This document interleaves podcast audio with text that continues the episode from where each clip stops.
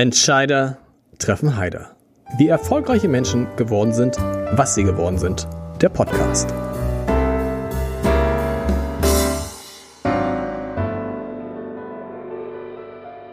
Herzlich willkommen. Mein Name ist Lars Heider und mir sind ehrlich gesagt die Gäste am liebsten, zu denen man nicht so viel sagen muss.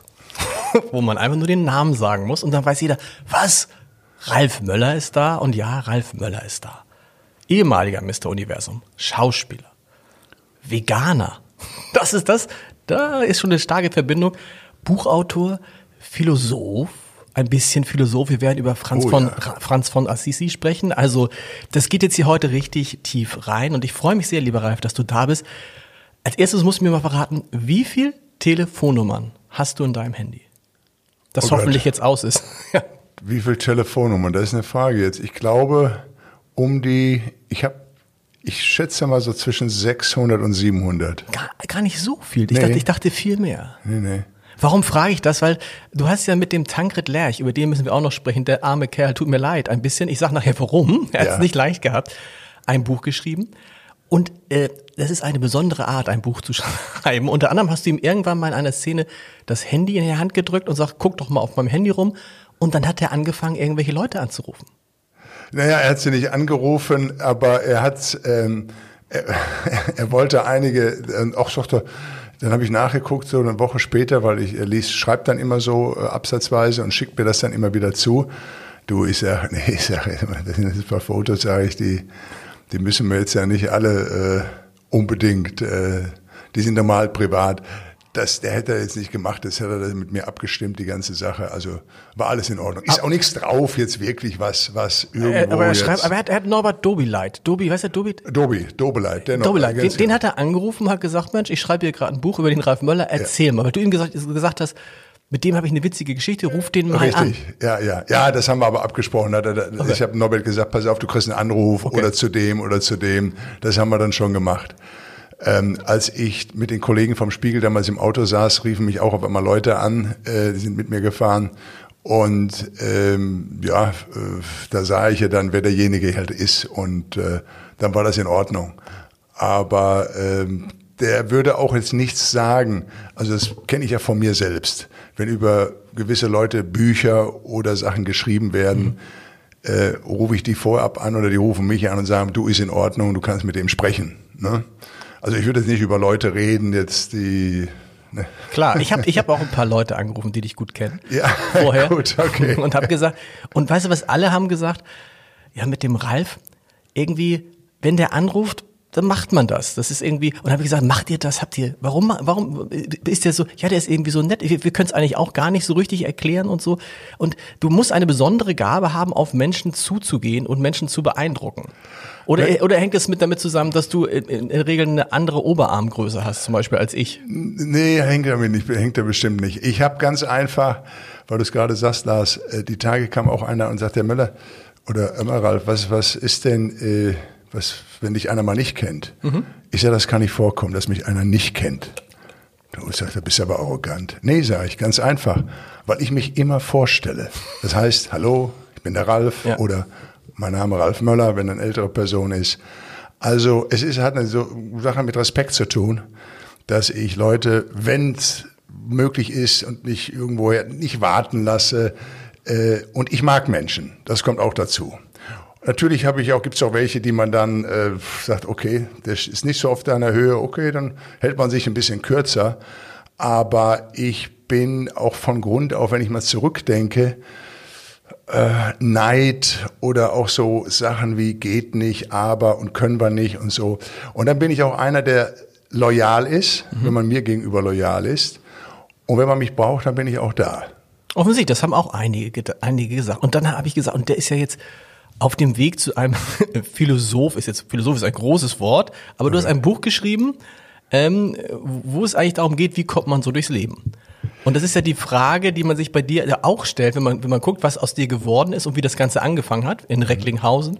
Darüber werden wir gleich sprechen. Das Buch heißt Erstmal machen.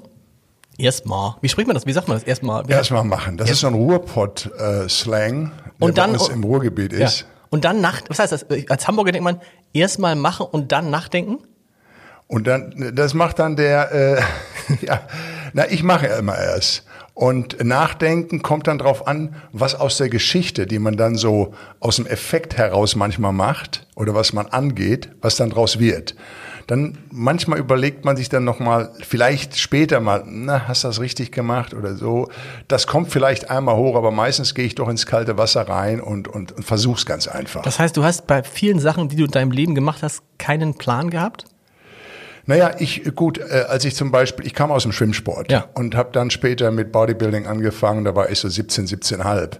Aber ich habe den Sport erstmal angefangen für mich, äh, weil ich ein Bruce Lee-Fan war in den 70er Jahren und dann auch Schwarzenegger mal hinten auf den Romanheften gesehen habe mit dem Bullworker. Und ich, das konnte ich mir gar nicht vorstellen. Wie kann einer so eine Muskulatur entwickeln? Mir ging's nach dem ähm, äh, nach der Schule dann, ich habe dann die Handelsschule begonnen und dann hatte ich nicht mehr so die Zeit zum Vereinstraining. Und bin deshalb dann, habe dann die Schlüssel von damals von jemandem, jemanden kennengelernt, der trainiert in so einem Kraftraum. Ende der ähm, 70er Jahre. Das war bei uns in der 15 Kilometer entfernt in der Stadt Herne. Das gehörte meinem ehemaligen Kugelstoßer und Diskuswerfer Oskar Lutz. Und da konnte ich dann rein, wann immer ich wollte. Und dann fing ich an zu trainieren, und, um mich fit zu halten, ganz einfach.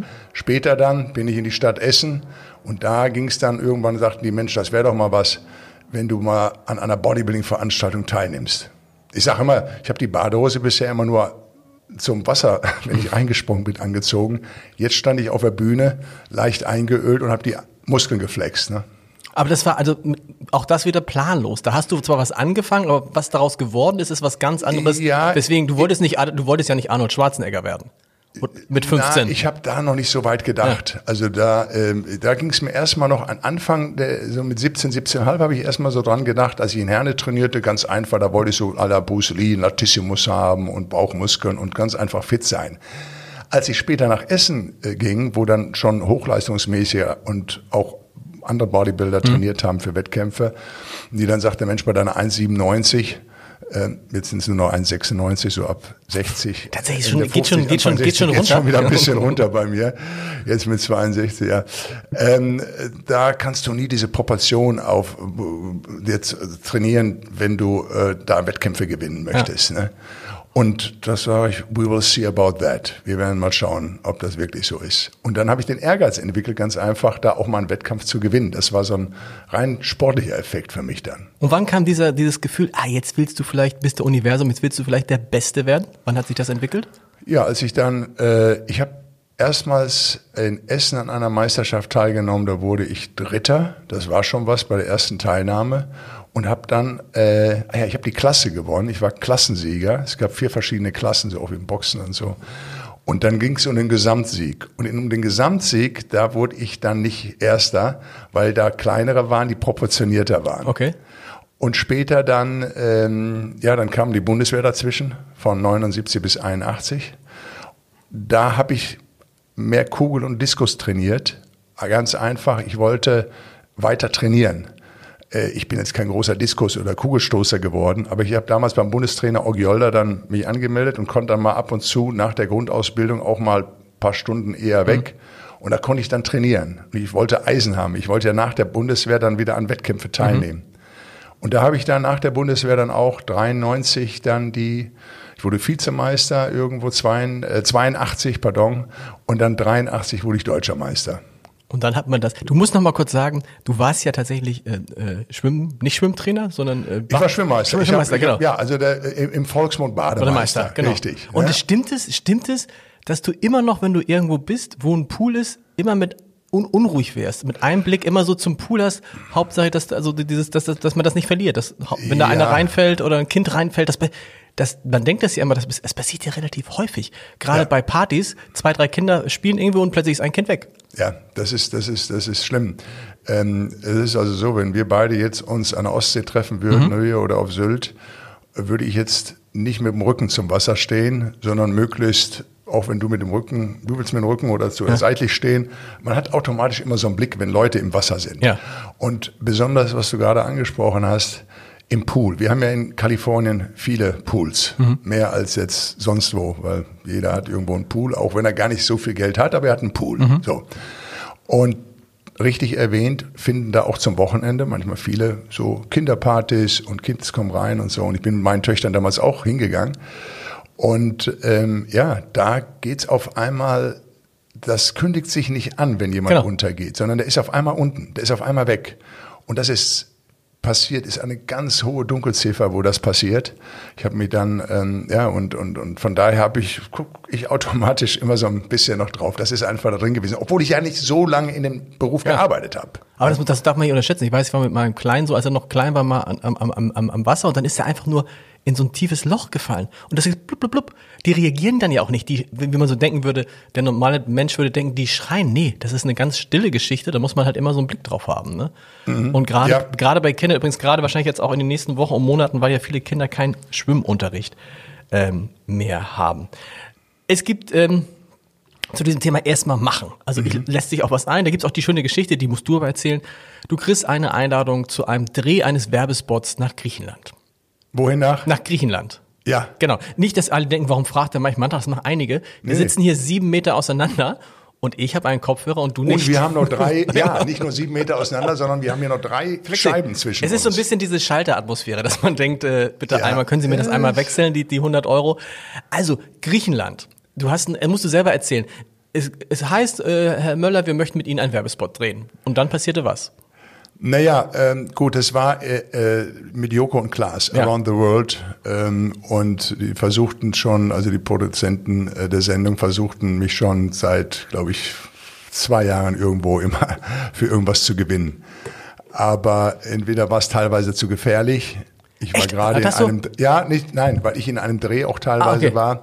Und ich war oder bin auch jetzt immer noch in einem Film, der heißt Kong Fury.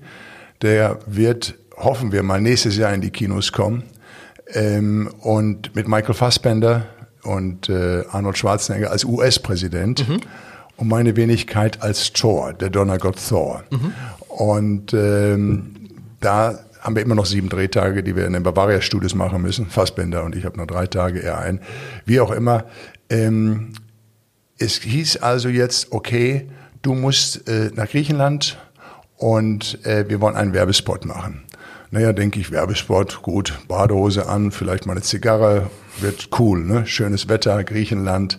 Ja, und dann kamen die Jungs an und sagten, naja, wir machen aber einen Werbespot für einen Riegel, für einen Gesundheitsriegel, für Kids, für Kinder damit die sich mal vernünftig ernähren. Nicht so viel Zucker immer, ne? nicht so viel Nutella drauf und das ganze Zeug, sondern mal ein Riegel. Naja, so, okay, dann machen wir halt das. Ja, das, äh, aber wir müssen dich dann verkleiden. Also du musst eine, du musst ein Tier sein. Ein, wir wollen dich als ein Hamster verkleiden. Ist ja okay. Hamster, ja, okay, warum nicht? Für Kids mit dem Riegel macht Sinn. Und äh, dann ging das so weiter, bis auf einmal ich nachher in ein gewisses Zelt reingeführt wurde, das wie ein Sanitätszelt aussah. Äh, und die dann ankamen und sagten, ja, ein Hamster hat ja auch Backen, dicke Backen. Nö, sag ich, die kann ich ja aufblasen. Nee, nee, oder soll ich was reinstecken? Nee, auch nicht. Ja, was wollt ihr denn machen? Jo, wir wollen ja da mit einer Spritze so 300 Milligramm ähm, Salz, Kochsalzlesung in die Backen rein äh, spritzen. Ich sag, was wollt ihr? Seid ihr wahnsinnig, sag ich. ich würde es mal erstmal machen, oder? Erst mal machen. Genau. Seid ihr wahnsinnig, sage ich, das ist ja wohl ein Wahnsinn. Naja, dann haben sie es gemacht. Es war auch bei 40 Grad und dem warmen Fell, das ich anhatte. Ist, äh, mit, Ah, du hattest auch noch so ein Fell ich an. hatte natürlich das Fell und ich hatte noch einen um den Bauch, damit er auch schön, ne? Hamster Ja. ist ja auch mal ein bisschen mollig und so, hat er auch noch was rum. Ich, also, ich habe geschwitzt, sag mal auf Deutsch gesagt, wie ein Schwein. Mhm. Und ähm, jetzt kommt die auch noch mit der Spritze und die bohren die mir dann hier in der Seite Wie, rein. du hast das tatsächlich gemacht? Ja, ja, ich habe es gemacht. Und ähm, ich sage, okay, ich, Aber es warum ging hast du darum, dir gesagt, dass ich für ja, Joko ja. einen Punkt hole Ja. Und den nur bekomme, wenn ich diese Aufgabe komplett erfülle. Okay. Da konnte ich dann immer zwischendurch lesen. Ich sag, was ist die nächste Aufgabe? Ja gut. Dann haben wir das gemacht und die Backen wurden ein bisschen größer. Ich sag, das reicht doch. Nee, nee, reicht immer noch nicht. Dann kommen die nochmal wieder ran. Das war eine große, dicke Nadel, muss ich dazu sagen. Wieder reingebohrt, wieder hoch, hoch. Und dann konnte ich unterm Auge langsam die Backen selbst sehen. Also ich merkte, dass was sehr extrem Ja. angeschwollen ist äh, sagten sie, so, das ist in Ordnung, so ist es richtig. Ich sag, kann ich mich mal angucken? Dann guckte ich in den Spiegel und habe die Person, die da im Spiegel ist, nicht mehr erkannt. Ich hatte also riesige, aufgeblasene äh, Backen. Und ich sage, oh Gott, Leute, äh, wie, wie, wie, wie, wie lange wird das sein? Wie lange? Na, morgen früh ist das ja. weg. Und war? War weg? Und es war, ja, wir haben natürlich dann noch einige Szenen damit gedreht, auch nochmal vier Stunden draußen in der Wärme, in der Hitze und alles und immer wieder äh, Bunkerbacke hieß das äh, Ganze, hieß dann auch der Riegel Bunkerbacke und es war funny und am Abend beim Essen war das auch noch immer alles da, aber dann später, ich habe so ein bisschen Kühlung draufgelegt, mhm. nicht weil es wehgetan hat, aber ich habe es halt ein bisschen draufgetan. Am anderen Tag war es dann wirklich weg. Aber das, dann jetzt die Frage, hast du dann nicht gedacht, oh Ralf, oh, vielleicht ist dieses Konstrukt erstmal mach, also einfach mal machen, doch nicht das Richtige, einfach mal zwischendurch drüber. Ich, ja, äh, ich habe mich da natürlich ich war jetzt schon nicht nur mit einem Fuß drin, ich war schon mit einem halben Körper drin. Also ich habe dazu gesagt und dann möchte ich es auch machen. Ja. Und dann sage ich, naja gut, da ist auch ein Arzt dabei gewesen, ist klar, den hat auch Düsseldorf mit eingeflogen, der das dann auch äh, gemacht hat und beaufsichtigt hat. Also ich sage, komm, ich weiß, dass Klaas schon mal was gemacht hatte in Japan, allerdings oben genau. an seiner Stirn hat er das mal gemacht. Mit so, wo so ein Tischtennisball, Aber, da, genau. Ja, da genau. hat er so zwei Hörner gehabt. Genau. Aber das ist wieder eine Sache. In diesem Falle hier konntest du, wenn ich dir Bilder nach ja. mal zeigen würde, oder die Zuhörer können es ja nicht jetzt sehen, aber es war extrem, oder die es gesehen haben. Aber zu dem Thema, ähm, weil du sagtest mit dem, mit dem, mit dem erstmal machen, das ist ja auch das Buch. Es ist ja im Grunde keine Biografie nee. in dem Sinne, sondern als äh, ich die Idee dafür bekam oder ein Freund von mir, der mich auch wirtschaftlich berät, sagte, Mensch, mach doch mal was, du erlebst so viele Sachen, jetzt haben wir doch Corona-Zeiten. Das war damals im ersten Lockdown. Ähm, und ich kam dann im Sommer dahin, habe ich dann die Leute vom Verlag kennengelernt und dann haben die mich eben mit Tankred Lerch äh, später zusammengebracht. Äh, weil mein letztes Buch war vor 33 Jahren mhm. und das hieß Bodyfaszination athletischer Körper.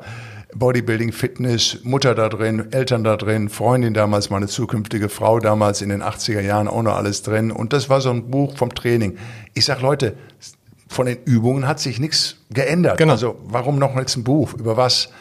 Naja, aber du hast doch einiges erlebt. Ähm, naja, sicher, ich habe Ziele, ich habe Gedanken, wir haben Träume, wir haben auch einen Instinkt und das müssen wir alles mal einsetzen. Und das habe ich dann halt eingesetzt, ob ich mit dem Sport begonnen habe, also mit Bodybuilding, ähm, oder ich dann nach Amerika gegangen bin und so weiter. Das, das war, das habe ich gemacht. Ich habe nicht drauf gewartet. Es gibt zwei Sachen. Ich hatte damals, als ich Weltmeister wurde, 86, mhm. übrigens der erste Doping getestete bei einer IFBB-Veranstaltung mhm. durch Professor Manfred Donicke. Mhm. Das war der große Doping-Papst. Der war selbst mal auf der anderen Seite gewesen und hatte äh, als Radrennfahrer auch seine äh, Erfahrungen ging aber dann rüber und hat auch zum Beispiel Ben Johnson und alle entlarvt. Mhm. Haben die gesagt, wenn die von der IFBB überhaupt mal anerkannt werden mhm. möchten, dann müssen sie auch nach unseren Rules, also ja. nach unseren Gesetzen arbeiten. Und da wurden wir und alle getestet und auch noch einen Tag zuvor. Und deshalb war das in Japan dann die erste inoffiziell anerkannte Weltmeisterschaft. Und als ich jetzt, ein halbes Jahr später, war ich in München und habe mir so gedacht, boah, jetzt bist du schon hier, gehst du mal zu Bavaria, gibst ein paar Fotos ab, ne? Und das habe ich dann gemacht im Casting Office. Okay. Und dann wieder vier, fünf Monate später war ich mit Götz Orge vor der Filmkamera oh. und hatte meine ersten zwei Minuten mit Götz Orge in einem Tatort. Das ist also insofern, ähm, das ist, glaube ich, so ein Ansatz, den ähm, ähm, der klingt erstmal so, al, äh, so ne, albern ist das falsch, falsch, so einfach mit man machen, aber äh. ich glaube, da ist was dran und ich habe da eine schöne, das lese ich jetzt mal vor, ich hoffe, ich kann es ohne Brille, eine schöne Passage in deinem Buch gefunden, wo man auch denkt, was für eine einfache Szene, aber es steckt eine tiefere Wahrheit drin. Hier eine einfache Frage. Du gehst auf eine Party allein und siehst dort eine Traumfrau. Die steht natürlich nicht isoliert da, sondern wird belagert von der Hälfte aller anwesenden Männer. Was machst du? Versuchst du dein Glück oder resignierst du schon vor dem Versuch? Klar, man könnte sich auch lächerlich machen. Aber selbst das liegt doch im Auge des Betrachters. Die einen, die sich selbst nicht trauen, würden vielleicht verstohlen, feige und leise lachen, wenn du scheiterst. Die anderen aber würden denken, wow, schön ist er nicht, aber Mumm hat er wenigstens. Und was hättest du verloren? Nichts. Du bist allein gekommen und würdest allein gehen. Aber es könnte auch klappen. Wie gesagt, es ist eine einfache Szene, aber da steckt, finde ich, eine tiefe Wahrheit drin. Genau. Ja. Was man sich immer fragt bei vielen Leuten, die sagen, ach, ich mach's lieber nicht. Ja, wenn du es nicht versuchst, dann bist, kannst du sicher sein, dass es auf jeden Fall, dass nichts kommt. Dann Ja, bleibt schön. alles so, wie es ist. Absolut, hübsche Mädchen haben ja das. Sie sagen immer wieder, ja, die trauen sich halt manchmal nicht, die Jungs oder die Männer, weil die halt denken, boah, die sieht so toll aus und da haben wir gar keine Chance, Genau. da kommen wir nie ran. Also, äh, wenn man irgendwo spürt, sage ich mal, dass man soll um Gottes Willen nicht zum Stalker werden, Mhm. aber es geht ja dann hier drum, äh, vielleicht ein nettes Gespräch äh, anzufangen. Ne? Das fängt ja immer mit einem Gespräch, mit dem Blick erstmal an, dann schaut man erstmal, wie sieht der andere aus, wie benimmt er sich. Und nach den ersten, ich glaube, nach den ersten zwei Minuten weiß man schon, ob einer sympathisch ist, ob man mit dem Genau. klarkommt oder nicht. Das sind so die Instinkte in uns. Das wird jeder, auch der Zuhörer hier mal äh, erlebt haben. Manchmal begegnest du Menschen, wo du sagst, nee, das muss ich jetzt nicht haben. Ne? Das, das, das Genau. ist einfach da. Und andere wiederum, die hast du vielleicht mal ein, zwei Mal gesehen, sprichst mit denen und es kommt dir nach einer Stunde davor, dass du die schon für Jahre lang kennst. Aber du musst dich ja erstmal überwinden. Ne? Also es ist ja, das eine ist jetzt ein Mädchen oder einen Jungen anzusprechen, wie auch immer. Aber wenn du dann, so wie du es zum Beispiel gemacht hast, fährst nach, äh, in die USA, nach Los Angeles, richtig? Richtig. Und versuchst dann da, wie heißt der, Männer, Menachem Golan, ja. so, mit dem zu sprechen. Also den, der Chef von Canon Films damals, ja. Ja. So, und ich meine, da würd, da, viele würden sagen, ich habe keinen Termin. Richtig, Die kennen mich nicht. ja. Ich komm, ich fahre da jetzt hin, so ein Schwachsinn, weil ich komme doch nicht mehr an der, am Empfang vorbei. Ja, genau. So, aber bei dir ist dann die Strategie, gut, wenn ich es nicht probiert Ähm, habe, kann ich es nicht sagen. Ja, ich muss dazu natürlich auch noch eins sagen, äh, ganz kurz, ähm, Lars.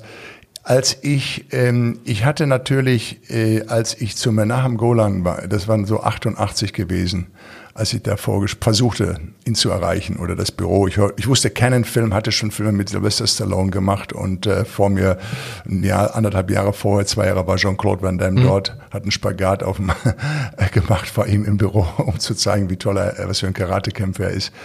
Aber äh, diese Stories kannte man. Nur ich, er hatte äh, schon vorab die Adresse und hatte natürlich auch mal Material schon mal hingesendet. Das heißt, ich war äh, klar schon bekannt in einer Sportart. Bodybuilding kannten mich weltweit gesehen aufgrund dessen 1,97 Mr. Universum. Das war in Australien und überall, äh, die sich dafür interessierten. Ja. Da war das schon was. So. Aber trotzdem, jetzt war ich da, ich hatte zu tun in Los Angeles, war unten bei der Assistentin, also bei einer, wo man hier runtergeht und sich anmeldet. Und ich sage, Mensch, ich, ich habe schon sieben, acht Mal versucht, sage ich, ich sage, I would like to um, um, meet Mr. Ne, äh, da oben, also Mr. Golan. Ja, ja sagt sie, Sie haben ja gar keinen Termin. Ja, aber ich sage, versuchen es mal, komm. Ich sage, ich bin jetzt gerade mal hier, ich bin aus Deutschland extra gekommen. So, dann hat die eine Sekretärin, seine Sekretärin angerufen und die haben sich dann unterhalten. Und dann sagte sie, ja, gehen Sie mal dann hoch. Und dann bin ich nach oben gekommen und habe gesagt, Mensch, ich bin fünf, ich bin zwölf Stunden geflogen, um Ja. fünf Minuten mit ihm zu sprechen. Und ja, dann sagt sie, warten Sie einen Augenblick, wir haben uns noch zwischendurch unterhalten. Und er war gerade mit Carlo Ponti nebenan in einem Meeting gewesen, der Produzent und Ehemann von Sophia Loren damals. Ja, und dann war ich nach 10, 15 Minuten ging ich dann dort rein, da saß er dann in einem weißen Hemd mit riesigen so, er hat immer so ähm, Hosenträger gehabt, bunte und das Panoramafenster im Hintergrund und dann konnte ich direkt aus das Hollywood Sign äh, schauen, aber ich denke, hier, da bist du richtig. Und dann sagt er, was möchtest du? Ja, ich sage, ich möchte Filme machen. Und äh, mein Englisch war zu der Zeit auch noch nicht der allerbeste. Aber ich habe so 15 Minuten hatten wir uns unterhalten, dann sprang er auf, nahm mich an, an der Schulter und sagte, komm mit und hat mir dann den Carlo Ponti und seinem Cousin Johann Globus vorgestellt und hat gesagt, das ist Captain America, das ist Captain America. Das waren dann, Captain America wurde dann, glaube ich, 20, 25 Jahre später dann gedreht, nicht mit mir, weil dann auch die Visual und Special Effects dann ganz andere waren. Aber ja, da habe ich dann, dann wurde ich nach Cannes eingeladen. Äh, das wird man alles im Buch dann lesen. Und äh, da ging es dann äh, heiter weiter, wie man so schön sagt. Und das ist ja dieser Satz von, da wird dann, der, der Tankred Lerch, wie muss man den, den Autor, mit dem du das geschrieben hast, der das Buch geschrieben Mhm. hat, wie muss man, man hat so das Gefühl, der große, starke Ralf Möller Und dann ist er so ein, ich, hab, ich stelle mir den als so einen kleinen, schüchternen, mit wenig Haaren.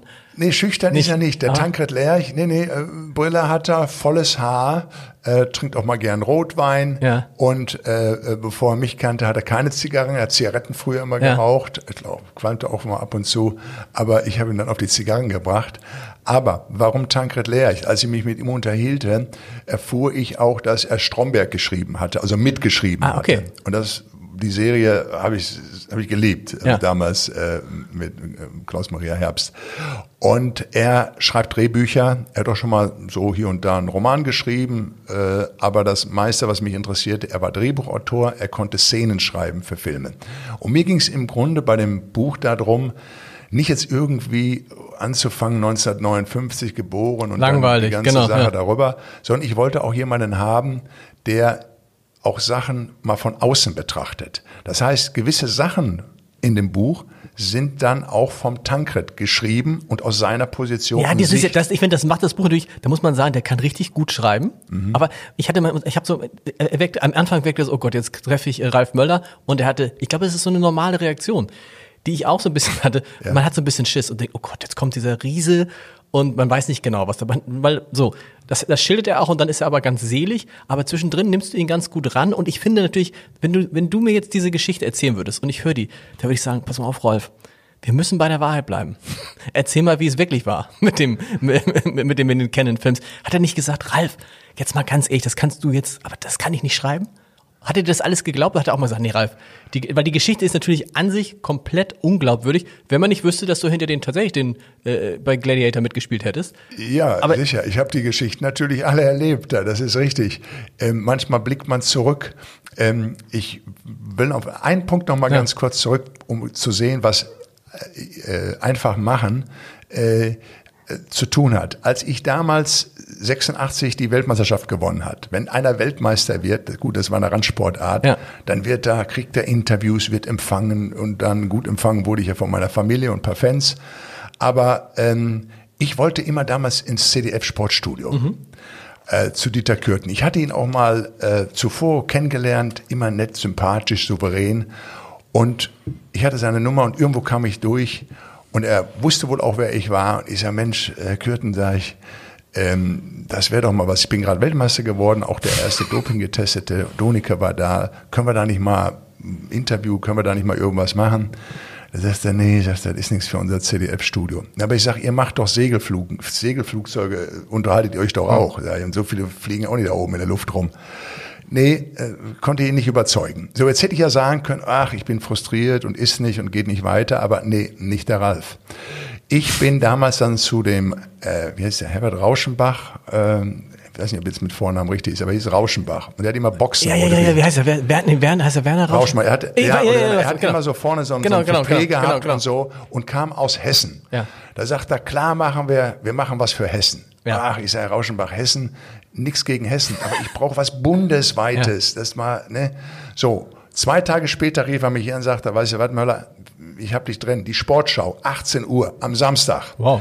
Und das war, weil ich jetzt, das was ist seit kurzem erst auf YouTube. Ich habe immer, gef gef das ist jetzt, kann man auch auf YouTube sehen, wenn man Ralf Möller googelt und dann sieht man auch die Szene und dann sieht man auch ihn mit mir äh, da. Das war, glaube ich, am 27. Dezember gewesen, genau. Und zwar ist ja dann kein Fußball, es wird Eiskunstlaufen, Genau. es wird Skispringen gemacht Genau. und so weiter. Da war ich Gast und habe dann da eine Handelbank gehabt, Kurzhanteln gehabt und immer wieder zwischendurch haben wir unser Gespräch gehabt, um uns zu unterhalten. Und es war toll. Es kam riesig an. Es hatte natürlich 10, 12 Millionen Zuschauer damals. Ihr wisst ja, die Sport, damals gab es noch nicht so viele Programme. Aber damit war zum Beispiel ein Zeichen, dass man sagte, okay, es gibt auch andere Wege. Wenn ich zum Beispiel trainiere, oder wir beide würden jetzt trainieren. Gut, jetzt bist du, sagen wir mal, mehr oder weniger Anfänger, da würde ich ein bisschen schonen. Bitte? Wir würden dich aufwärmen, verstehst du? Ja. So. Aber dann sagst du nachher, sagen wir mal, wir treffen uns dann so ne, zwei, drei Wochen später wieder und du hast zwischendurch trainiert. Und dann würde ich dich dann nachher ranführen, nach einem Monat oder nach anderthalb Monaten, dass du nach neun Wiederholungen nicht die Hand, weil es weh tut ein bisschen, außer Hand legst, weil es ein bisschen schmerzt, sondern ich würde sagen, Lars, jetzt machst du noch drei, jetzt noch vier. So, das heißt, du würdest dann in die Phase kommen, was auch schon Mohammed Ali sagte, ich fange an zu zählen, wenn es weh tut. Und das trifft auch wirklich zu. Und äh, dass man nur dann die Differenz machen kann zum Champion, wenn man über sich hinaus. Und das lässt sich aufs Leben, tut. das lässt sich aufs Leben übertragen. Da Das lässt sich auf aufs Leben übertragen. Genau. Wir haben oft Gegenwind im Leben. Genau. Jeder hat mal eine Idee, jeder kommt an. Äh, Ich habe mich auch nicht unbedingt vom Umfeld, wir natürlich vom Umfeld auch extrem immer beeinflusst, von Freunden, Bekannten. Ich meine, ich komme aus dem Ruhrpott, ich bin in Recklinghausen Süd groß geworden. Vater war Schlosser, Schweißer, Mutter hat Schuhe verkauft, später bei Blaupunkt auch mal am Fließband beziehungsweise gearbeitet, Radiostücke zusammengebaut. Also normale Arbeiterfamilie. Äh, Englisch war, wie ich schon vorhin sagte, nicht unbedingt mein stärkstes Fach. So, ähm, aber ich hatte Träume, ich hatte Ziele dann auch und äh, die setzen dann irgendwann ein.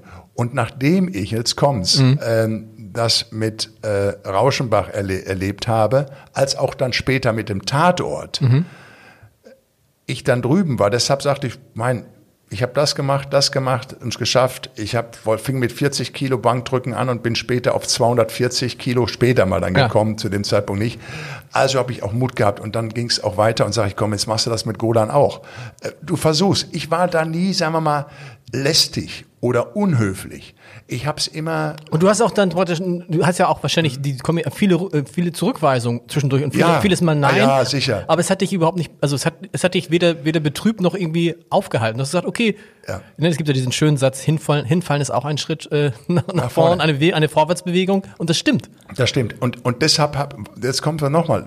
Mir ging es auch darum, dass ich auch, da sind ja auch von Bekannten Stories drin. Ja. Oder wenn ich zum Beispiel einen Jungen besuche, dann erwähne ich das nicht und sage, boah, der, ist, der hat Krebs gehabt, der Möller hat den Flug verschoben und ging dann dahin. Was für ein toller Mann. Nein. Warum ich die Geschichte auch erzählte in dem Buch ganz kurz, ist, es sind Erlebnisse von Menschen, die andere motivieren und die selbst nicht aufgeben auch. Genauso wie ich und vielleicht viele andere auch und durch dieses Buch eben den Anstoß bekommen, auch weiterzumachen. Bei dem Jungen war es gewesen, als ich den auch zur Weihnachtszeit besuchte und die Familie da war, ähm, dass ich mich aufs Bett setzte und auf einmal merkte, oh, ich sitze ja auf seinem Fuß hoffentlich nicht. Und er sagte, er kann sich setzen, weil er, das Bein war nicht mehr da. Ähm, und er hatte die Träume, eine Dokumentation mit 14 über die Antarktis zu machen. Und das war so beeindruckend.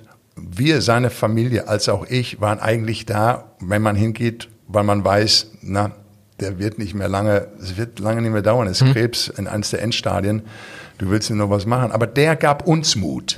Und das habe ich immer wieder auch bei Menschen erlebt, die ich besucht habe, in, auf andere Art und Weise, dass die aus ihrer Situation, ja, ähm, den Gesunden noch Mut gegeben haben. Ja, und vor allem, das ist ja jetzt, wenn man das mal überträgt auf, auf, auf, auf deinen Fall, ist es ja so, du schreibst es zwar, ähm, es spielt keine Rolle, woher du kommst, die Wahrheit ist aber in Deutschland natürlich, es spielt eine Rolle. Es ist immer noch ein Riesenunterschied.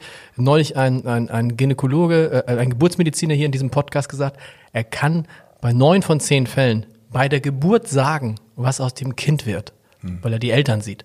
Und die Wahrheit ist ja, dass du mal in einem Hollywood-Film mitspielst, dass du mal weltbekannt bist, dass du mal in Amerika lebst, die Wahrscheinlichkeit war bei 0,1 Prozent, weil, ne? Wie du hast Ja, es eben geschildert. Das, ähm, also, aber das, das Beispiel zeigt auch, es geht dann eben doch.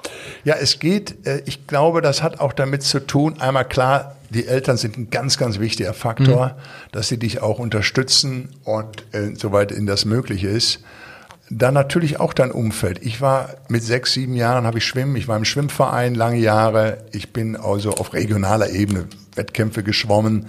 Also äh, ich habe auch mal zwei Jahre geboxt, ohne einen Boxkampf zu machen. Aber das Training war dabei, war gut. Boxing 28, als ich da mal boxen sollte, im, Sch im Schwergewicht so mit 16 in meiner Klasse, hat der einzige Gegner sich dann den Finger gebrochen. Dann wurde der Kampf auch verschoben. Aber wie auch immer, ich kam nie wirklich zu einem Kampf im Ring, außer dass ich dafür trainiert habe.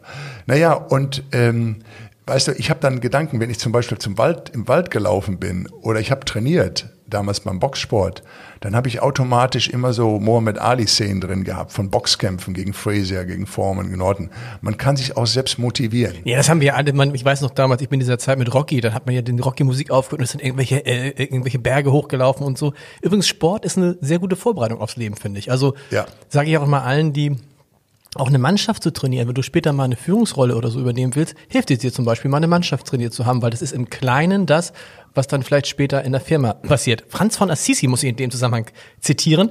Das hat der Tankred Lerch auch äh, äh, äh, zitiert. Beginne mit dem Notwendigen, dann tue das Mögliche und plötzlich wird das Unmögliche wahr. Richtig. Das ist irgendwie, und das ist ja, äh, zeigt ja diese, zeigt ja dieses ähm, Beispiel. Das Unmögliche war, aber ist bei dir nochmal eine andere Nummer. Du, wie, wie kam der Kontakt zu Arnold Schwarzenegger zustande? Oder ruft dann so ein ehemaliger Mr. Universum den Amtierenden an und sagt, wir, wir, sprechen beide die gleiche Sprache, hello. Ja, nee, so war es nicht. Ähm, wir hatten einen gemeinsamen Freund, den Albert Busek, der äh, IFBB-Präsident äh, später wurde und auch eine Zeitschrift hatte, äh, jed monatlich rauskam, nämlich eine Fachsportzeit, die Sportrevue.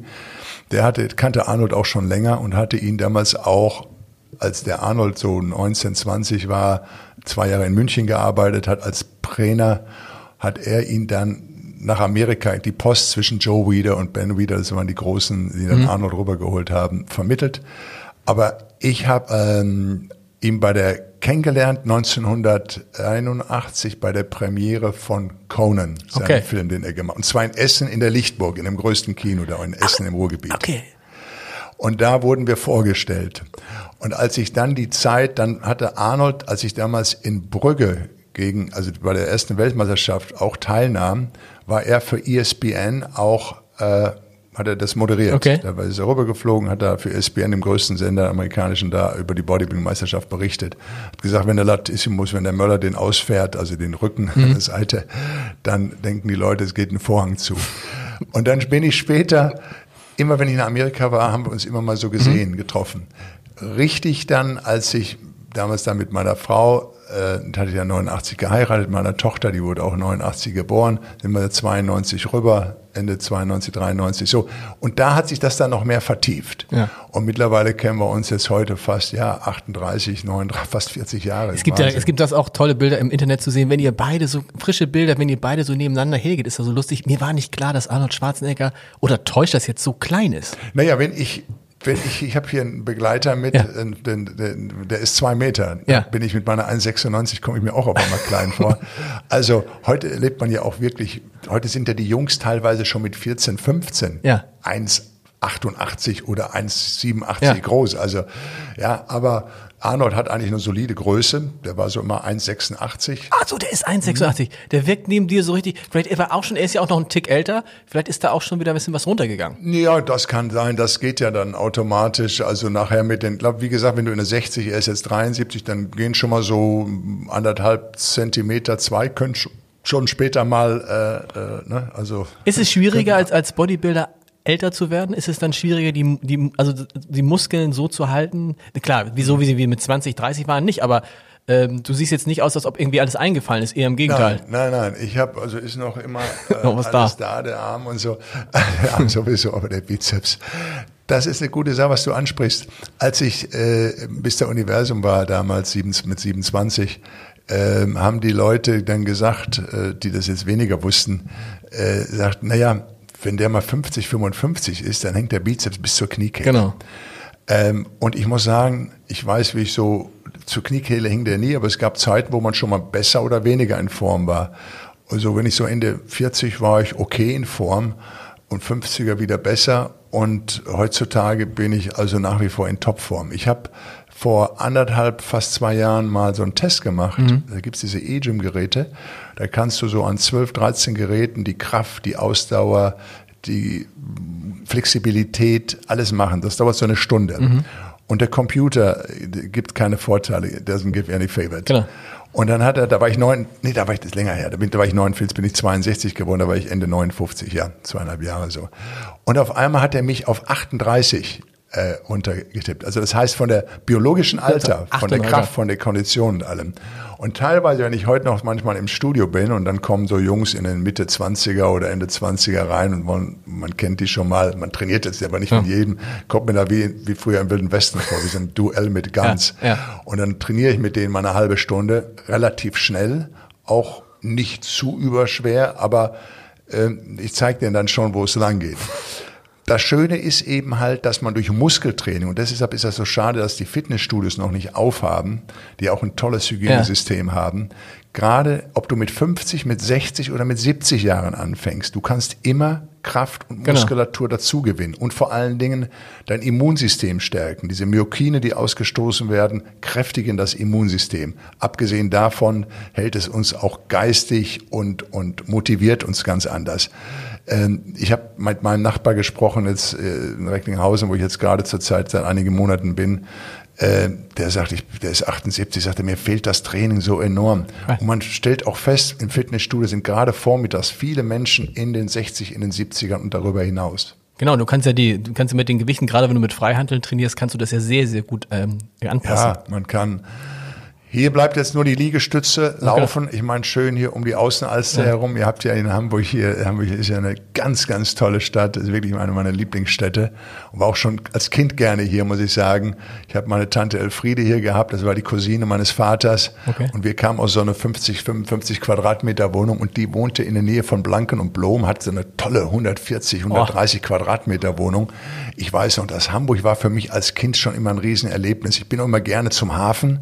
Das war wirklich na, ist ja klar. Freiheit. Wenn, ja klar, klar. Das ist dann, kennst du aus Recklinghausen. Kennst Oder dann genau. zum Flugzeug, ja. oder wo die, zum Airport gegangen. Und da war schon auch als Kind in mir so die, die Fernweh ein bisschen da. Einmal hier unten die Schiffe und da oben okay. dann die Flugzeuge. Also da hat sich dann, dann schon was zusammengebraut, sagen das, wir mal so. Jetzt muss man, wenn man um die Alster rumläuft, nicht vergessen, Leute, Maske tragen. Seit ab, ab Sonntag muss man ja. Maske tragen beim Joggen. Das ist verrückt. Eine Sache finde ich be be bemerkenswert. Ähm, ich habe früher auch immer viel Sport gemacht, habe gesagt, boah, warum kriege ich nicht so richtig Muskeln und so? Und dann haben immer alle zu mir gesagt, naja, du bist jetzt seit du 18 bist Vegetarier. Dir fehlt das tierische Eiweiß. Und dann habe ich gesagt, ja, stimmt, scheiße, ohne Eiweiß so. Und nun lese ich, dass du nicht nur Vegetarier bist, sondern Veganer. Und dann frage ich, wie geht das? Also es geht offensichtlich doch, man muss dann nur das Richtige oder wie, wie, wie, wie Also der Gorilla, der, der Gorilla und der Elefant sind Pflanzenfresser und Ralf Möller auch. auch. Also haben wir schon mal drei Animals hier, äh, immer, äh, die zeigen. Immer schon, nee, immer schon nicht. Früher nicht. Nein, nein, nein. Also ich war auch immer Fleischesser, über 40 Jahre, um Gottes Willen. Ich will ja die Leute, die Hörer jetzt nicht in Angst machen. In Angst, sagen wir mal, ich würde Folgendes sagen. Ich bin zu 80 Prozent vegan. Jetzt sagen die okay. Veganer, die jetzt zuhören, was? Ja, bist du gar kein man, Ist man ganz vegan oder genau. gar nicht? Nein, da müssen wir langsam anfangen, Leute weil du kannst nicht von heute auf morgen mit allem aufhören. Du musst ja erstmal dich erkundigen, was ist es, was isst du, mhm. was machst du. Und ich habe, äh, was mich, es gab drei Sachen, die mich da bewogen haben in dem Laufe der letzten Jahre. Einmal die Gesundheit, der Aspekt, komme ich gleich drauf zu sprechen. Äh, dann äh, wichtig ähm, die ähm, ähm, Umwelteinflüsse, mhm, klar. die das ganze Fleisch. Man muss es immer noch mal zwischendurch sagen. Also wenn wir alle heute auf Fleisch, ab morgen auf Fleischessen verzichten würden, hätten wir, wäre es für, die, für das Klima das Beste, was wir machen ja, könnten. Da, ja. musst du, kannst du, kannst da du weiter, kannst du, kannst die Autoindustrie genau, nicht mit. Kannst du, also, ja. ganz blöd gesagt, kannst du weiter, wir können weiterfliegen. Das spielt richtig. keine Rolle. Okay. Mhm. Absolut richtig, äh, Lars. Und dann äh, die dritte Sache eben die Massentierhaltung, die genau. grausame Massentierhaltung überwiegend, äh, was mit den Tieren passiert. So, das alles, das weiß man, okay, da wird man nicht gleich auf heute auf morgen und schmeißt alles Fleisch und alles weg. Was ich gemacht habe, ich habe erstmal Fleisch reduziert. Mhm. Und dann sage ich auch noch heute, Leute, versucht mal einmal die Woche vegan zu essen. Das sind ja pflanzliche Produkte. Heute genau. gibt's ja pflanzlich auch im Discounter Heute kannst du ein Schnitzel haben, das eben pflanzlich hergestellt ist. Du kannst eine Currywurst essen oder eine Wurst essen, die pflanzlich ist. Wir haben in Amerika natürlich da auch noch eine größere Auswahl. Wieso ist das? Das, mir, das ist mir aufgefallen. Man denkt in Amerika, oh, die dicken Amerikaner, nennen sich alle ungesund, aber mhm. tatsächlich ist es mir in meiner, in, wenn ich mal in Amerika aufgefallen, es war einfacher, sich mhm. vegetarisch zumindest zu ernähren, vegan auch. Warum ja, ist das so? Das kannst du, ja. Die sind da eben schneller, siehst ja, auch in welchen, genau mit den Impfungen sind sie uns auch wieder voraus, ja. verstehst du, wie auch immer und andere Länder auch. Der, äh, ja, wir in Deutschland, wir, äh, wir, wir sind toll, wir können Sachen produzieren und äh, made in Germany und das ist auch gut und der Deutsche ist pünktlich und organisiert und was nicht alles. Wir haben nur manchmal ein, äh, oder ein Fehler, was heißt Fehler, aber wir denken manchmal zu lange darüber nach und Auf den Punkt sind gebracht. sehr genau. zögerlich. Genau. Und das kommt uns dann manchmal äh, nicht zugute. Jetzt bei der Impfung. Kommen wir gleich, genau, gesehen. kommen wir gleich ja, nochmal. Punkt, das, das ist, glaube ich, aber der entscheidende Punkt, dass in, bei der Impfung, bei der Impfung müsste halt dieses Gründlichkeit vor Schnelligkeit ist halt nicht gut. Impfung heißt Schnelligkeit vor Grund. Aber gut. Irgendwann muss jemand entscheiden. Und, und, und die Deutschen, das ist ja auch so, ich finde diese Deutsche, diese, diese Fixiertheit aufs Fleisch. Wenn du dem Deutschen sagst, aber wenn du jetzt sagst, Ach so, ja. ne, verstehst du, esst, dann der, Deutsche, ich lass mir mein Fleisch nicht wegnehmen, das ist aber das allerletzte. Es ist so ein Land, was tatsächlich irgendwie an diesem Fleisch festhält, finde ich, wie kaum andere Länder. Ja, ja gut, die Russen essen auch noch ganz gern Fleisch Gut, und nur- so, die Griechen ja. und so Sachen sind, da sind noch viele bei. Ich möchte auch jetzt nicht, um Gottes Willen, ich habe viele Freunde, äh, die Köche sind, die Restaurants haben, die, wenn die das jetzt hören, sagen wir der Möller wieder mit seiner veganen Nummer. Äh, es gibt, äh, mir wäre lieb schon mal, wenn die Steaks-Restaurants oder Restaurants überwiegend sagen, okay, wir fahren erstmal weiter, aber wir bieten auch zwei oder drei Gerichte vegane Sachen an. Ja? Das heißt, dann würden sie auch keine Kundschaft verlieren, sondern auch zusätzlich Leute dazu bekommen. Das sollte auch auf der, auf der, auf der Karte sein. Das wäre mal so mein Tipp.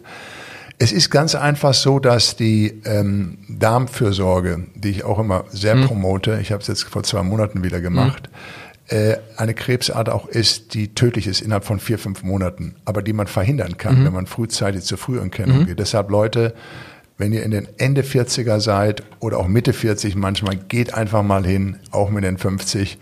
Es ist ganz, ganz wichtig, die Darmvorsorge zu machen. Und die kommt nicht letzten Endes dadurch. Ein Stück Fleisch, das jetzt äh, dementsprechend behandelt wurde durch Medikamente oder damit die schneller wachsen, die Tiere oder was auch immer, bleibt teilweise Reste bis zu sechs Monaten im Darmbereich.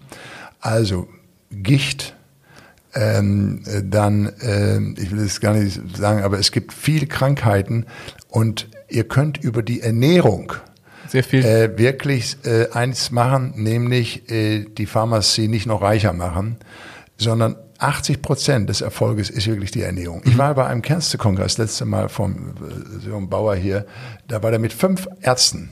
Und alle fünf wir waren in der Aula gewesen, wurde gesprochen, wurde geredet über eine Stunde. Die haben auch toll gesprochen, was es alles gibt, äh, was man machen kann mit Laserstrahlen und OP und so. Und dann kam ich zum Schluss dran. Ich sage, um Gottes Willen, was soll ich mit den Professoren und Ärzten hier diskutieren? Und dann waren da so 300, 400 Leute in der Aula damals. Ja, sage ich, ich kann euch nur eins erzählen, wie ihr nicht auf den OP-Tisch kommt. Genau. Nämlich indem ihr euch mal in Zukunft erkundigt. Ihr sollt nicht hungern. Ihr sollt nur qualitativ besser essen und vor allen Dingen nicht zu viel Zuckersachen zu euch nehmen, besonders für Kinder. Hier sind die Mütter gefragt. Das ist mal schnell geschmiert, ein Brötchen morgen. Ne? Schön mit Nutella. Mit, mit ganzen Nutella Ja, und dann wird noch Cola mittags getrunken. Die nehmen so viel Zucker und da bilden sich natürlich auch Fettzellen. Also, bisschen Süßes ist erlaubt, aber nicht jeden Tag. Bitte darauf achten. Ja, das ist ganz, ganz wichtig. Und dann, wir waren gerade schon bei den USA. Ja. Und wenn man äh, jetzt Donald Trump sich anguckt, würde man sagen, der hat auch diese Strategie erstmal machen gehabt. Ne? Das ist jetzt so ein, also es ist die gleiche Strategie. Mal gucken, wie weit ich damit komme. Und er ist damit ziemlich weit gekommen. Ne? Wie hast ja, du das? Trump, wie hast, wie hast, der, ja. ja, sicher. Trump ist ein, ist ein. Nein, der hat, ähm, klar, er hat die Umwelt, er hat viele Sachen gemacht, die man nicht machen sollte. Er ist natürlich, ich habe ihn vor 20 Jahren mal kennengelernt, äh, da wir, als wir Gladiator gemacht haben und so äh, sollte ich in der Jury, weil er auch die Miss Universum-Wahlen, äh, die Genau, stimmt. Schönheitswahlen Er hat das- veranstaltet genau. hat. Und ähm, ja, der ist eigentlich ist das einer, der mit Gegenwind wächst. Der braucht Gegenwind. Genau. Der will gar nicht, dass alles so schön und ruhig und dass man sich versteht und diskutiert. Nee, deshalb provoziert er immer. Ja. Sofort. Er weiß ganz genau, was er tut, indem er gewisse Sachen sagt. Aber das ist, ja, oder war seine Mache. Ich, ich bin eigentlich Republikaner auch, äh, so ähm, da mit Arnold und so, der war Gouverneur auch äh, über mehrere Jahre, ähm, sieben Jahre fast.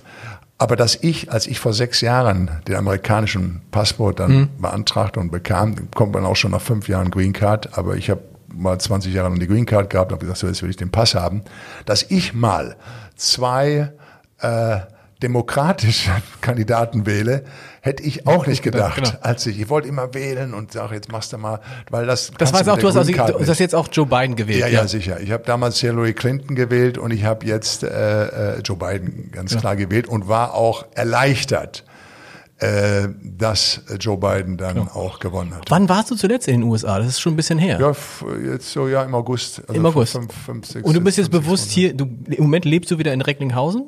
Bei den, naja, ich, ich fliege, also jetzt, nachdem, ich hoffe, meine Eltern werden jetzt am 13., wann ist das im Moment? 13., nee, 17. März mhm. werden die beiden geimpft und dann die zweite Impfung am 11. April. Vater wird 92 am 14. März, Mutter ist gerade am 14. Februar, äh, Valentinstag 85 äh, geworden. Und mir ging's, ich kam ja wegen Dreharbeiten ja. eigentlich herüber und dann habe ich das ein bisschen dran gesetzt, verlängert, weil drüben natürlich auch alles zu war Klar. in Amerika und ich hier sehr viel zu tun hatte in Bezug auf Shows, Quiz, Buch, ähm, Dreharbeiten. Also blieb ich erst dann mal doch hier, weil drüben verpasste ich nichts. Und dann sagte ich, naja, jetzt machst du Weihnachten, Neujahr wieder mit den Eltern schön, wirst schön zu dritt. Und dann Anfang Januar, Mitte Januar werden die Eltern geimpft, ja, Hustekuchen. Ja.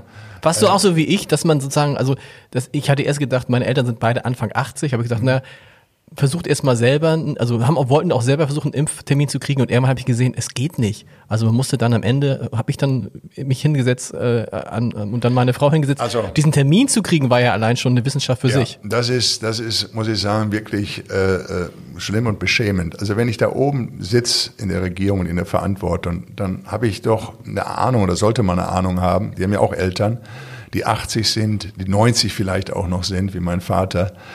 Und ähm, da sage ich jetzt, Moment, wir verlangen von den Leuten, dass die sich jetzt erstmal selbst über Internet genau. einen Impftermin besorgen. Das haben wir da richtig zugehört ja. oder sind wir? Was ist los mit uns? Ja. Eine 85-jährige Frau äh, und ein über 90-jähriger Mann. Ich will nicht sagen, dass es das vielleicht vereinzelt gibt. Natürlich, aber die Masse kann es nicht. Und es war ja, es war ja auch nicht so. Ich weiß nicht, wie es was bei euch genauso war. Bei uns war es so: Du musstest dich registrieren lassen, dann im, im, im Netz, dann bekamst du auf dein Handy ein, ein Code, diesen Code musstest du wieder im Netz eingeben, dann den Termin suchen, den Termin anticken, dann schnell deinen Code eingeben. Wenn du nicht schnell genug warst, war der Termin schon wieder weg. Ich meine, das kann man im Ernst, ich habe mich so darüber aufgeregt, das kann man von Menschen über 80 nicht verlangen. Und dann hat mein Vater dreimal am Tag diese Nummer angerufen, ist nicht durchgekommen. Ja. Und ich weiß, ich habe so manchmal gedacht, ist das das Deutschland, was wir kennen? Weil was hätten wir beide, wenn wir jetzt eine Party machen würden? Ja, was würde man machen? Ich würde ja nicht alle Hamburger einladen, sondern ich würde die einladen, die ich auch verköstigen kann. Und man hätte doch einfach sagen können, wir laden jetzt erstmal alle ein. Richtig. Ja, ich weiß nicht, dein Vater, Jahrgang, äh, das ist irgendwie Jahrgang. Der ist Jahrgang 29. 29. Erstmal alle Jahrgang 29. Wenn die durch sind mit der ersten Impfung, hast dann, du absolut oder? recht. Und nicht alle auf einmal. Absolut. Ich habe mich auch gewundert oder wundere mich jetzt immer noch zur Zeit, ähm, dass die äh, äh, in Pflegeheimen sind Gott sei Dank die älteren Menschen geimpft mhm. und auch die Pfleger und Ärzte, das ist alles klar. Das soll auch so sein und muss auch so sein. Die, auch die Teams, die hinkommen und die älteren Menschen zu Hause betreuen. Jetzt kam ja die zweite Sache, abgesehen jetzt von den zwei Stunden, die du manchmal brauchst, da überhaupt einen Termin zu mhm. bekommen mhm. für die. Die nächste Sache war, wenn ich jetzt nicht da wäre, ich habe das mal durchgespielt. Mhm. Ähm, wir hatten da auch ähm, das im, vor kurzem auch im Spiegel über fast fünf Seiten, nicht nur das Thema, aber also, da war ich drin. Ähm, dann ging es weiter, wie sollen die zum Impfzelt kommen?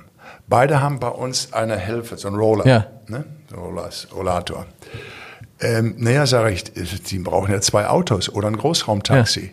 Ja. ja, wie? Ja, jetzt denkt mal, ich bin nicht da. Geht nur mal davon aus, ja die ba Leute sollen sich da runtergehen. Dann kommen die ins Auto rein, dann kommen die, ich habe das jetzt gesehen, ab 8. Februar ja. wurde bei uns in Recklinghausen äh, auch äh, geimpft. Ähm, da waren die erstmal, bis die da ins Zelt kamen, da hast du 18 Grad Minusgrade ja. gehabt. Dann kommen die da rein, dann werden, müssen die auch da erstmal warten. Klar, dann ist ein bisschen, dann ist warm, da sind Wärmehitze dann da drin, aber die müssen trotzdem erstmal sitzen, warten, sich zurechtfinden. Äh, dann kommt die Impfung. Danach müssen sie auch noch mal ein bisschen da bleiben zur Beobachtung, ob auch alles in Ordnung genau. ist. Es, du hast da ungefähr anderthalb bis zwei Stunden haben die dann damit zu tun. Dann sollen die wieder zurück, selbstständig ins Auto. Klar haben die einen Taxifahrer, der denen helfen wird. Das ist alles eine Farce. Man kann mir doch nicht erzählen, dass man Einwohnermeldeamt mal anrufen kann, sagt Kreis Recklinghausen als Beispiel oder auch mhm. jeder anderen Kreisstadt oder Umkreis ähm, wie viel 80- und 90-Jährige, was du gerade vorhin genau. richtig sagtest, wie viel existieren, wie viel sind da? Und dass sich dann der Kreis und das Gesundheitsamt wenigstens um die 80 bis 90-Jährigen Genau. und da Teams hinschickt, um die, so viele sind es ja nun auch nicht. In Hamburg mehr, ist klar. als 100, in, Hamburg, Recklinghausen. in Hamburg irgendwie allein, glaube ich, die, die nicht in Pflegeheim leben, 114.000 über 80. Aber auch die, weißt du, die alle anzuschreiben, und das ist, du hast es vorhin so schön gesagt, wir stehen uns irgendwie selbst im Weg bei dieser Pandemie mit unserer ewigen, das ähm, Datenschutz über alles, maximale Gründlichkeit. Andere Länder lassen AstraZeneca den Impfstoff für, äh, für über 65-Jährige zu. Und jeder, die, mit jeder, der sich halbwegs damit auskennt, sagt, natürlich ist das auch ein Schutz für über 65-Jährige, nur weil die Datenlage, das macht, einen- ich finde, das macht einen wahnsinnig. Und dann macht es einen wahnsinnig, dass Länder wie die USA, über die wir ja in Deutschland noch vor einem halben Jahr gelacht haben und haben gesagt, also gelacht haben gesagt, oh Gott, die armen Amerikaner, die kriegen es nicht hin. Die sind jetzt relativ schnell, sind Ja, der Arnold raus. hat mir, äh, er hat es auch auf Instagram gemacht, vor drei Wochen ungefähr, oder ja, knapp drei, dreieinhalb Wochen. Ähm, der ist vorgefahren, ist klar, er ist jetzt 73, da hieß es dann, ab 65 können die Leute sich dann hin. Dann gab es verschiedene Möglichkeiten. Die können sich ja selbst beim Wollmarkt äh, Genau. äh, mittlerweile impfen lassen. Oder du konntest vorfahren mit dem Auto, warst in so einer Schlange da mit Autos, aber ist klar, von den Zeiten her, er sagte, ich habe zehn Minuten gewartet. Was er gemacht hat, Fenster runter, Arm rausgehalten, Zack. saß im Auto, hat die Spritze, hat die Impfung bekommen. Ist die Spritze Klatsch, leider abgebrochen? Weitergefahren. Okay, ja. Weitergefahren. Dann das ist weiter. aber weißt du, sowas wird in Deutschland natürlich, so ein Das- bisschen, das Pragmatische geht Ja. uns völlig ab. Bei uns, bei uns sagen wir, wir haben die geilsten Impfzentren, es ist alles super organisiert Ja, und so. ja. Und dann sagst du aber, kommt, kommt keiner hin. Und die Leute in den Impfzentren sind, ich habe neulich mit einer Ärztin gesprochen, die sagt, ich bin genervt, der ganze Kühlschrank ist voll mit Impfstoff, es ist aber keiner da. Und dann natürlich das typisch, dass die Deutschen, ja, dass die Deutschen sagen, ja, was, was machen wir jetzt und ist das überhaupt ein sicherer Impfstoff? Wenn du denkst, auf der ganzen Welt sind jetzt irgendwie zig Millionen Menschen geimpft, gibt's noch Fragen? Ja, Eigentlich äh, nicht. Ich kann mir nicht vorstellen, dass wir ein Impfangebot aller haben, wie die Kanzlerin sagt, bis September, weil wir allein schon die 80- und 90-Jährigen, die brauchen allein schon bis mindestens Mai. Ich kenne Leute, die erst im Mai äh, äh, geimpft werden. Ich kann mir nur eins vorstellen und dafür hoffen, dass es irgendwie ein großes Unternehmen, meinetwegen wie die Bayerwerke oder so gibt, die im Sommer kommen und sagen so, wir haben jetzt und, und, und es muss zu den Ärzten gehen. Es Ja, genau. muss zu den Hausärzten gehen und die müssen die Impfungen äh, durchführen. Was hat das mit deinen Eltern gemacht? Dieses, also, äh, Meine Eltern sind noch nicht geimpft. nee, ich weiß, aber so in, so dieses ganze, die ganze Corona-Phase, wo die ja wo ja viele ja, gut. Ältere ich mein, eingesperrt ich leb, waren. Ich lebe, ich habe ein Haus seit, seit Mitte der 80er Jahre in Recklinghausen in der Nähe vom Ruhrfestspielhaus. Hm. Ein großes Zweifamilienhaus, sehr geräumig, alles auch. Und ich wohne da selbst, wenn ich mal hier bin, über zwei Etagen. Mhm. Wenn ich mal drei, vier Tage her bin und kein Corona war, habe ich die Eltern immer als einzelner Sohn immer besucht. Und dann bin ich von dort aus entweder nach Paris oder nach England oder was weiß ich. Paris letztes Jahr auch mit 61 erstmal bei Balenciaga bei der Modenschau, bei den großen Pariser Modenschau. Die habe ich noch bevor der Lockdown war mitgemacht. Und erstmal machen, ne? Weißt Bescheid. Und ähm, ja, die machen es halt da drüben. Ne? Da äh, auch, das ist ja auch immer so, wenn wir hier hören, wenn die sagen, ja, der Amerikaner, der, der, der, der, meint's ja gar nicht so. Genau. Na, ich sage, Leute, wenn die einer nett und freundlich ist, dann erwarte ich nicht, dass der jetzt mein Leben lang mein Freund wird. Genau. Aber man ist nett, man hilft sich. Ähm, das, das vom Service läuft's da anders ab. Man hat auch nicht diesen Neid dann auch. Manchmal, weißt du, manchmal hilft es wahrscheinlich, dass nicht alles immer bis ins letzte, also man muss es auch nicht bis ins letzte Detail durchdenken. Also da, das, da sind wir, glaube ich, dieses, diese Perfekt, und das ist ja das Verrückte jetzt, dass dieser vermeintliche Perfektionismus uns in eine extrem unperfekte Situation getrieben hat. Also es fing ja bei der, bei der App an und endet jetzt, endet jetzt bei den Impfungen. Was steht heute noch? Heute gibt's noch Fernsehen heute Abend. Fernsehen. Du bist, bist ja, du, Fernsehen. Ich bin bei, heute, bist du bei ja, Barbara, Barbara Schöneberger? Ja, Barbara Schöneberger. Barbara Schöneberger, ganz genau. Ich habe bei ihr auch bei ihr im Podcast vor zwei Wochen. Oh. Wow. Und Barbara kenne ich auch schon lange. Und die NDR-Show ist natürlich eine legendäre Show.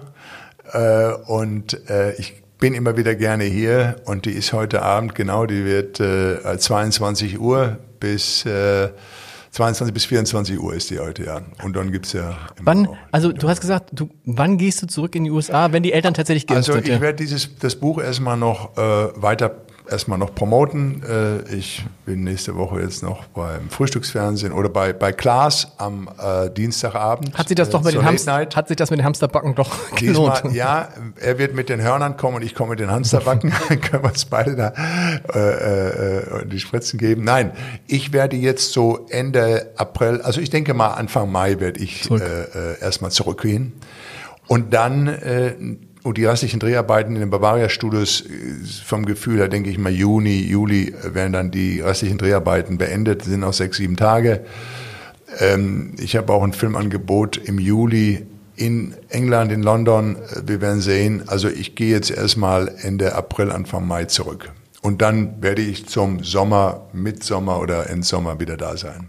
Vielen Dank für den Besuch. Ich danke dir für die Einladung.